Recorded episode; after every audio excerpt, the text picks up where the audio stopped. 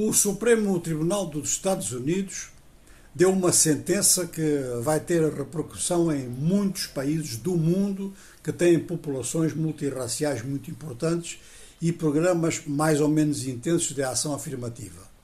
Portanto, a partir de agora, a raça não será mais um critério de favorecimento em matrículas académicas. Fica uma pequena porta aberta, segundo esta sentença do Supremo dos Estados Unidos, que é as universidades podem levar em consideração se houve discriminação na vida do estudante candidato à entrada, se houve discriminação, algo de, te, de tipo racista que tenha prejudicado o seu desempenho. Ora, aqui seria necessário realmente esclarecer um pouco mais esta, esta, este ponto, porque fica-se na dúvida se é só ao longo da vida do estudante em si ou se contam os antepassados. Contam os antepassados em determinados grupos historicamente desfavorecidos, claro que houve discriminação.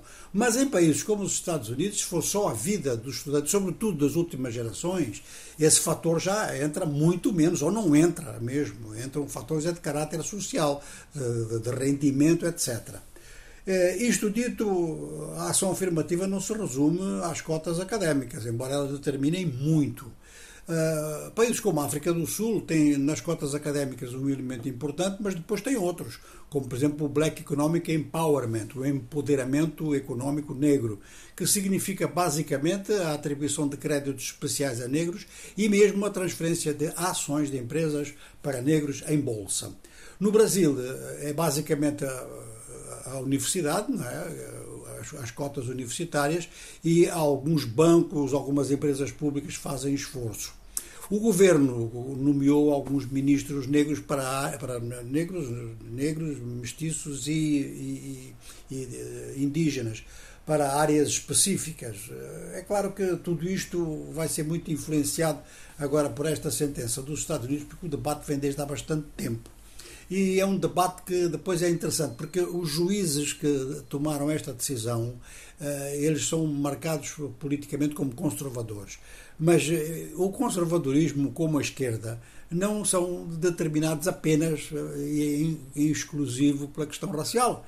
Ou seja, que há um juiz negro que votou a favor também desta decisão do Supremo Tribunal norte-americano. Agora, há um problema muito sério ligado a esta questão da ação afirmativa e que provavelmente até vem antes, que é o reconhecimento das cidadanias. Nas Américas, são cidadãos dos países, todos os que nascem nesses países, mais os filhos de, de, de pessoas desses países que eventualmente nascem na imigração. África com exceção da Ilha Maurício, é uma exceção importante porque é o país que tem o IDH mais alto da África. Na Ilha Maurício, você nasce na Ilha Maurício, é mauriciano, e se for filho de mauricianos nascido no exterior, também. Mas nos outros países africanos não chega a ser nascido no continente.